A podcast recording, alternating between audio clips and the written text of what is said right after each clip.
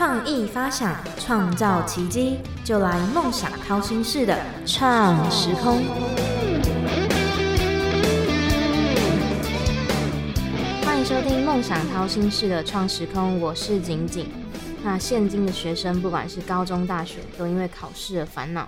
究竟学生该用什么方法来面对这个改来改去的升学考试呢？所以，我们今天邀请到《新小牛顿》杂志的发行人，也就是江湖上有名的牛贝贝。我们欢迎牛贝贝。空中的所有的朋友，大家好，我是牛贝贝。好，那应该部分人都对牛贝贝蛮有印象，知道是谁的。但是我们会特别想了解一下，牛贝贝会觉得自己像哪一道料理或是水果呢？我觉得我比较像《满汉全席》里面的。白米饭，白米饭，满汉满，而且还是特别提到是满汉全席。当然，当然是 满汉全席里面的白米饭。为什么呢？他吃得饱，他很重要，但是他没有华丽的装扮，他连装他的碗跟盘子都不是最华丽的，但是它是最重要的，因为你没有吃到这个，你即使把满汉全席都吃完了，你肚子还是会觉得空空的。嗯，也是我们。人生在生活里面啊，就是缺一不可的。那牛贝贝小时候第一个梦想是什么？我我讲一个很有趣的事情哈。我因为读书一直都很顺利嘛，所以我每一次在不管参加呃什么样的比赛的时候，如果有看到这样的题目，就是我的梦想，嗯，我一定会写。我不知道我的梦想是什么，但是我只希望我以后不要当老板啊，因为当老板。压力很大，然后自己的时间很少，不能陪伴家人。就是我只有一个愿望，就是不要当老板。可是没想到我大学毕业之后就一直当老板，当到今天哈。所以你看啊，这个叫做事与愿违，老天就明明要跟你作对。感觉真的是很多受访的嘉宾都这样。像之前阵子有访一个室内设计师的，是他就说他他就说他许愿说他再也不要当室内设计师，结果他也当了三十几年。是，所以。这也就是要告诉我们说，说不定我们最讨厌的那件事情，才是我们真正来这个世间要做的事情，所以我们才会对他那么讨厌啊。那呃，刘薇薇是从从就是可能高中国中开始就蛮喜欢写作吗？哦，写作这个对我来讲是一个很特别的经验哈。嗯，我从小就喜欢把我脑袋里面想的事情用文字写下来。嗯，那除此之外，我还有一个特别的地方，就是我，我记得我在念国中，我是国中第二届嘛，哈，我在念国中的时候，我自己有一天对自己观察一下，发现第一个我又不聪明，我又不帅，我又不高，我家里又没有钱，那我想说，我以后如果要追一个女朋友，我应该要需要具备一个别人没有的能力，嗯，那什么能力我都没有啊，那后来我就决定去学速读。所以我是王梦石老师那个年代很早，大概五十年前的学生。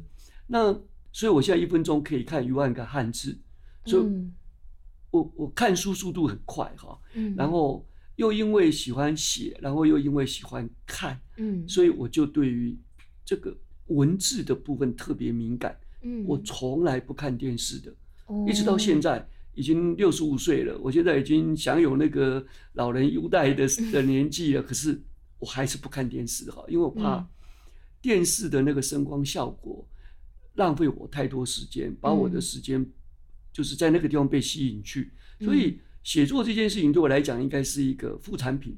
我比较喜欢演讲，我比较喜欢分享，我比较喜欢把我知道的去。用我的方法去告诉我身边的人。哦，那呃，因为其实像近几年开始，就是除了电视之外，像这个 podcast 啊，就是或者是广播，就是有渐渐的兴起。那牛贝有没有想要就是做一下 自己的 podcast 节目？我很想啊，可是我这个是 LKK，我完全不懂这是什么。所以，我虽然我有做十二年教育广播电台节目的这个。经验，而且现在还在继续在在走啊哈！可是我这是我第一次，这是我的第一次，我献给了你们哈，就是我来参加这样子的一个 一个一个录音的一个活动哈。所以如果以后有机会，麻烦主持人多多提拔哈。没有，我觉得有机会真的可以多多邀请牛贝贝来节目上，因为牛贝贝说喜欢跟呃听众跟大家分享自己的所有的人生经历嘛。我我我遇过贵公司的一个长官，嗯，他说你贝贝你很好玩哦，我闭起眼睛听你的话，我觉得有画面，也就是说，他说你讲的话就是自然会跑出图片出来。奇怪，你这是怎么锻炼出来？我说有吗？我自己没有感觉啊。很生动，就是真的是不用，真的不用什么去有什么电视机画面或者是图 片，真的就是讲话很生动，让你的头脑自动会有那个画面出来。是，因为我喜欢跟小朋友，因为我是做科普教育的，是，所以我必须面对的是孩子。嗯，那他们都说我很宠小孩，所以每次办活动。四十分钟的活动，你就会看到后面二十分钟，所有的小孩子都爬在我身上哦，他们就会一直一直一直抱着我，拦着我，然后就有甚至都会爬上去。啊，可是我就是很喜欢跟这种年纪，大概是幼稚园大班一直到小学二三年级，我们有很多的这样的活动。嗯，对，可能是因为这个原因，所以我的声音很很有画面。那你会不会出过蛮多本书的，那有最初是怎么样开始就是写书，然后？把这个书出版，这个是怎么开始的？对我，我我我想就是跟所有现在在空中的所有的朋友们分享哈，嗯，就是写日记是一件很好的事情啊，因为日记会让你写下来你最近发生的事情，可是这个事情你可能两年之后你会完全忘记了哈，嗯啊，但是因为有这个日记，会让你在重拾你当时的那个心情，而那个心情。是不应该被忘记的。那我写书啊，当时我是考虑，就是写一本自己的书了哈，就是牛贝贝说什么什么，教你什么什么什么这样子哈。后来就是因为想要学习孔子嘛，孔子说我，孔子说我他了哈，述而不作，他就是我不要花很多力气去写自己一本书，证明我的价值，我应该去整理。在我之前的所有的那一些有价值的书，让后代的子孙可以看得更清楚。嗯，哦，所以你看到，所以孔子没有自己的书，没有哪一本书的作者是孔子哦。但是你看，我们说三十书定礼乐，那个全部都是孔子的功劳。我想说，嗯，牛贝贝虽然没有孔子那么伟大，但至少我可以学他一样。所以我就跟大家讲说，我述而不作，我就拿出这个古人有很多很有。意义而且很有价值的古书，可是现代人是保证看不懂的。例如说，例如说《兵谏》，嗯，那这这本书很多人都听过，《兵谏》啊，曾国藩那本《兵谏》，曾国藩把《兵谏》推荐给李鸿章、左宗棠跟老大皇帝，嗯，所以这本书一定有它的价值啊。是，可是你去翻翻看，《兵谏》才一千多个字，可是如果你看得懂，我随便你，因为太难了嘛，嗯，那我就嗯花个力气把它一句话一句话。解释给大家听，然后把现代可以用的部分，例如说，我们要认识一个朋友，应该看他哪里？嗯，看他口袋深不深吗？看他爸爸妈妈有没有钱吗？那个都没有价值。要看他的眼睛有没有亮晶晶的神采。那你说什么叫亮晶晶？像小朋友一样就叫做亮晶晶，那就表示他的心是端正的。你看那么简单，你听刘贝贝这样一讲，你就知道了嘛，对不对？对啊，对啊。那这个就是孔子、孟子他们常常讲的嘛。就是观看一个人的眼睛眸子，人言熟哉？这个人要躲去哪里？没得躲了啦。嗯，那就是因为这个原因，我想说，好吧，我就不要写一本牛贝贝的书，那我就写一系列的牛贝贝陪你读古书的这样的的的作品。嗯，那结果又有人愿意帮我出哦哦，而且是国家出版社哈。那所以，我现在在台湾出了五本书，嗯，那我在中国中国大陆就除了这五本，我另外再出两本，总共有七本书这样子。像牛贝出这几本书，我觉得应该对于现在不管是呃国小、国中、高中的学生，应该都蛮有帮助的。因为其实就像牛贝贝刚刚说到，有一些古书是，是真的我们看了可能就真的看不懂。不然就是我们上课上了，单纯就是哦，我们有上过这个，但是没有办法真的呃很理解他在说什么，所以我觉得是真的可以推荐给所有的人去看。是我我我从国中、高中、大学到研究所，我我一直很喜欢一个科目，就是中文。嗯，为为什么会喜欢中文？因为我觉得这个东西是我们生活上必须的表达。表达你的情感需要中文啊，或者你写一封信需要中文，那你去听人家对你表达的情感到底是真的假的，你需要中文。所以我每一次联考，我我的中文成绩都一定是最好的。那我最烂的一定是数学。我有一次在台大，数学还给他考零分，这很丢脸呢。但是我觉得，呃，文字这个东西，我觉得真的是人生中必备，然后会一直跟着你到最后。因为我自己非常喜欢写东西，就是现在可能大家不是会传讯息嘛，但是。假设有什么纪念日或者是什么节日，我特别就是喜欢想要把我自己的东西用文字写下来，然后给我身边的人，我觉得这样特别的有温度。是，我觉得你讲对了。现代的人哈，很喜欢转发，哦，看到这个转过去给他，转过去给他，可是这些转发的东西都没有温度，只有。真正从你心里面流露出来的那个文字，你在看它的时候，你才会感受它那个爱跟它的温度，很了不起，不错，很好，鼓掌鼓掌。但是有时候，有时候像我个人的有一点介意的，就是像我可能会睡前或者是有时间的时候，我就会把我自己，我会写一个小短文，然后我可能就是会发在我的呃。大家可以看得到的地方，然后不是就会有一些朋友说你在你在假装文青什么之类的，然后我就会有点介意。牛贝贝是做出版的哦，你要不要考虑你把你以前发表的这些东西 集结，然后出一本散文集或者是短文集，说不定会大卖哦。告诉你哈，现代的人哈，他们需要的并不是那一种很长很长的文章，因为没有时间看嘛。我们需要的是那一种用真感情。用真生命体验去得到的一小段话或者是一小段故事，这样比较容易给人家帮助。嗯，对。有时候我真的觉得，像因为我个人本身蛮喜欢的一个作家叫做四一，然后他就是都会写这相关的就出书这样子。然后我自己有时候看的时候，我都会觉得，有时候可能心情很低落的时候，我觉得看了之后，原来有人跟我一样过。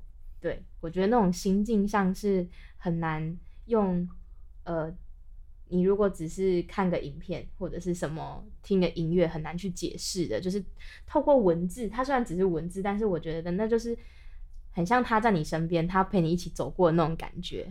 对，主持人刚刚讲这句话，我觉得非常的好。现代的年轻人在现代的社会里面，必然会遭遇到许多。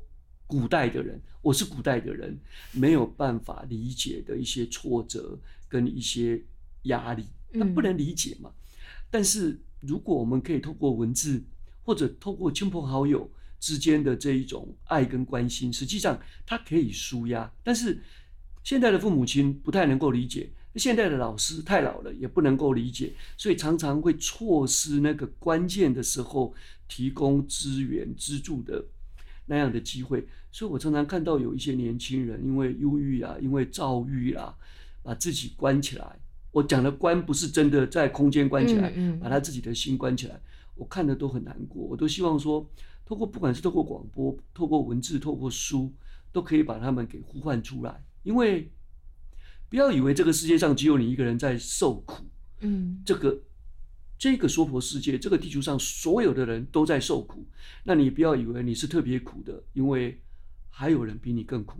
那你用这样的心情，或许你会给自己一个借口，说：“哎呀，我不是最差的，没关系，那我可以还有继续努力的这个动力。”那人生就是需要这个动力，那他必须透过文字、透过感情、透过交谈，才能够得到这样子的热度跟热情。嗯，那其实像现在很多学生都因为课业压力很大，或者是他们很认真准备考试，但是可能没有考得这么理想，很挫折。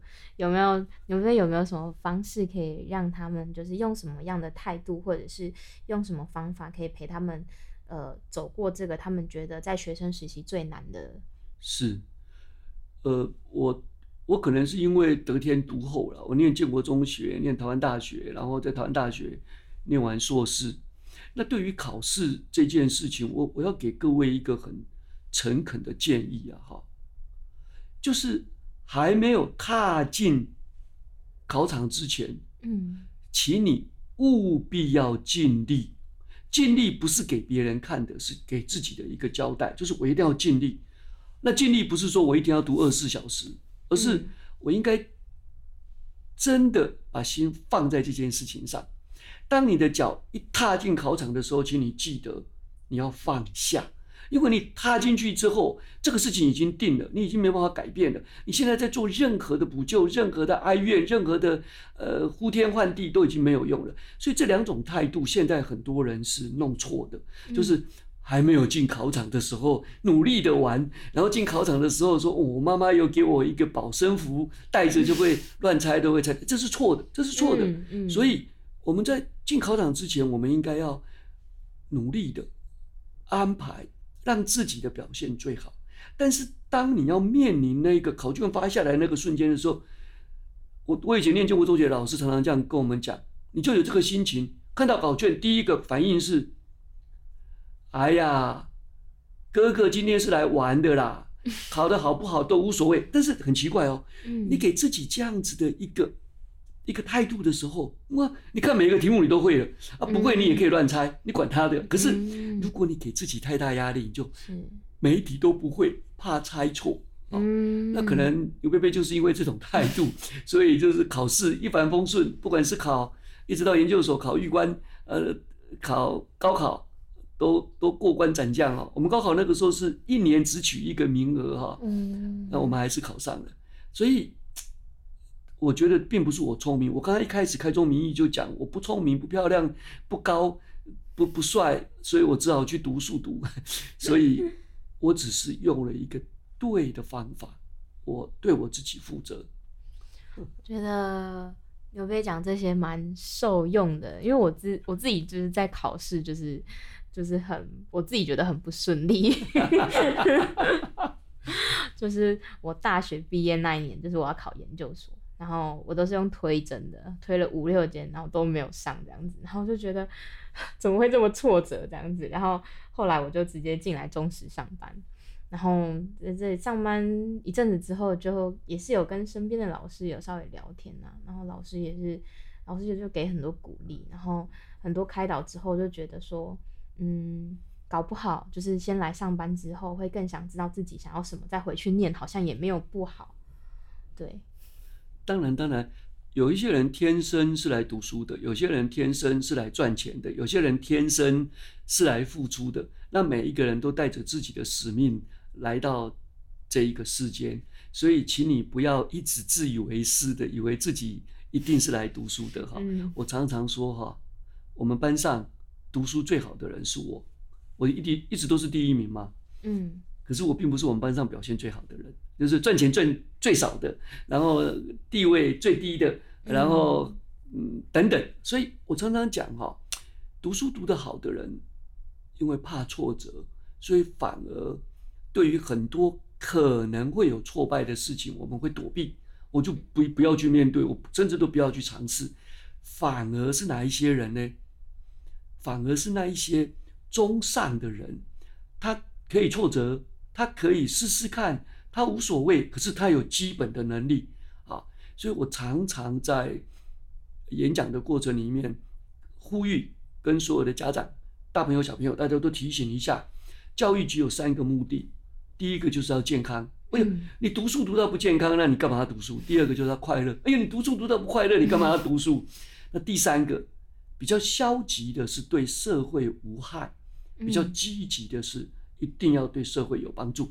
你只要可以完成这三个，你就是一个好人，你就是一个有知识的人，你就是一个受过教育的人。只有三个，我再讲一次：嗯，要健康，要快乐，要对社会无害或者对社会有帮助。你看嘛，我们今天所有的人都满足了这个条件了吧？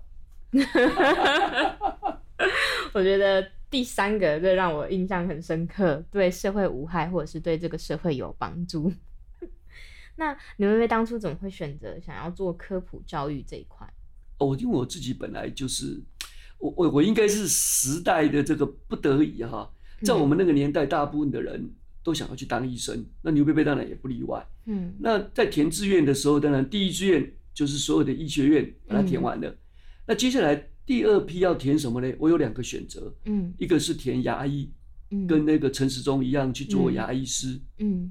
那另外一个呢，就是我不要做牙医师，嗯，我去念我喜欢的科系，嗯，所以我那个时候在填志愿的时候，我做了第二个选择，嗯，我就是医学院填完之后，我全部都填台大的理工科的系所，嗯，那所以我就念台大，我我念农艺，嗯，农艺就是它是生物生物领域里面的一个部分，但是我们管植物，嗯嗯，啊，所以我本来对生物就很有兴趣，然后又因为念了这个，然后更有兴趣，嗯，然后念了研究所，我更加有兴趣，所以为什么我叫牛贝贝？很多人会问我说，你为什么叫牛贝贝？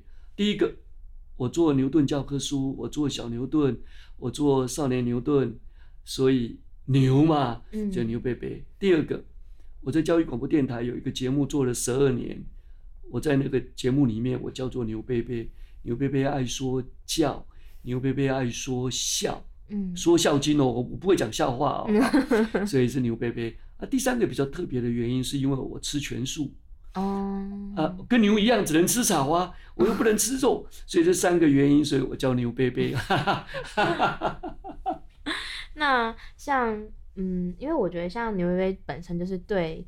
呃，生物相关的有兴趣，可能就是每个人对自己有兴趣的东西不一样。那要怎么学？就是小朋友要怎么喜欢这个科普，就是科学跟科技相关的，感觉他们好像对这个没有很有兴趣。对对对，我我们应该这样子来看哈，一个不会念唐诗的人可以活在这个世界上，一个不会讲英文的人可以活在这个世界上。为什么？都花钱叫别人做就好了。我找一个翻译啊，对不对？嗯。但是不懂得水龙头为什么有水出来，瓦斯为什么点上火它可以煮东西的人，没有办法活在这个世界上。他一定会犯下嘣爆炸的，或者煮了半天但没有煮熟这样的一个错误。所以我常常觉得，科普科技是我们的工具。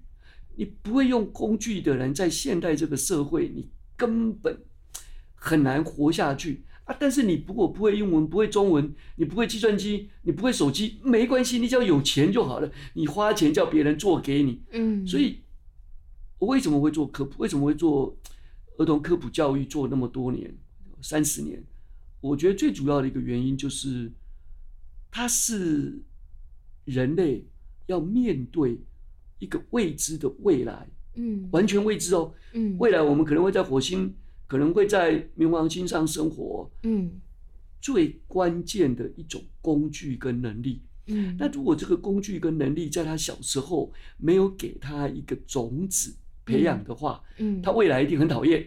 知道林贝贝为什么那么讨厌数学？因为以前我国中、高中的数学老师长得很丑，因为这样子，所以我就很讨厌。那为什么我那么喜欢中文？为什么那么喜欢生物？我偷偷告诉你，我们那个时候的老师是刚从师范大学毕业的实习老师，很漂亮的女生。为了为了让那个老师多看我一眼，我回家都一定要多看两本书。你看嘛，所以这个就叫什么？就是能力常常。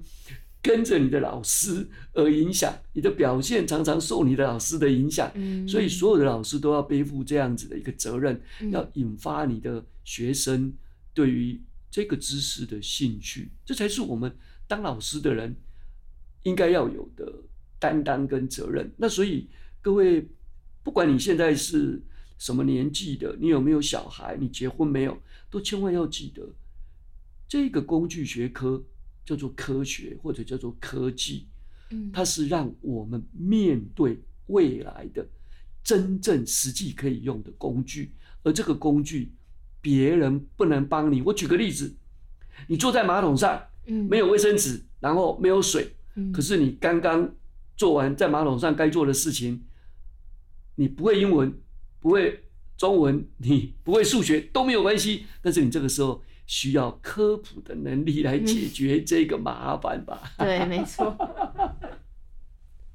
就像是我觉得牛薇刚刚讲的，像是日常生活中会充满很多科普的知识，然后我们不能够不知道。对，是啊，我们常常就是办活动嘛，哈，嗯，就是很多展馆都会请我们去办活动啊，或者很多机会我们会跟。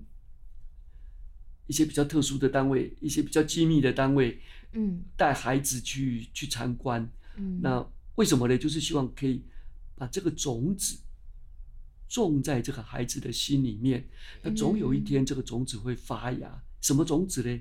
对于科普的关心，他不一定，他不一定会喜欢，他不一定以后会从事科普，但是他要。关心，这样子他以后才可以知道哦，原来地球被人类搞成今天这个样子，人类是要负最大的责任。那牛贝有没有什么鼓励的话，可以给就是不管是学生或是刚毕业的年轻人？我有有有，我你看我已经那年纪那么大了哈，嗯，不过我偷偷告诉各位，我看起来没有年纪那么大哈。牛贝看起来非常的可爱，各位。对，因为我很喜欢，我很喜欢笑了哈，所以。我觉得，不管你现在在什么人生的什么阶段，你都要记得，用你最温暖的笑容去面对你的人生，因为你的人生没有办法再来一次。你不要一直留在后悔，不要一直留在假如早知道，你就每一次你都是用最温暖的。笑容去面对它，你管它是什么，反正好的也是温暖的笑容，不好的也是温暖的笑容。这个世界不管怎么样，只有你一个人在温暖，只有你一个人在笑，你也继续温暖笑容。那我告诉你，你的人生一定是圆满的，不圆满的是别人，不要管他。嗯，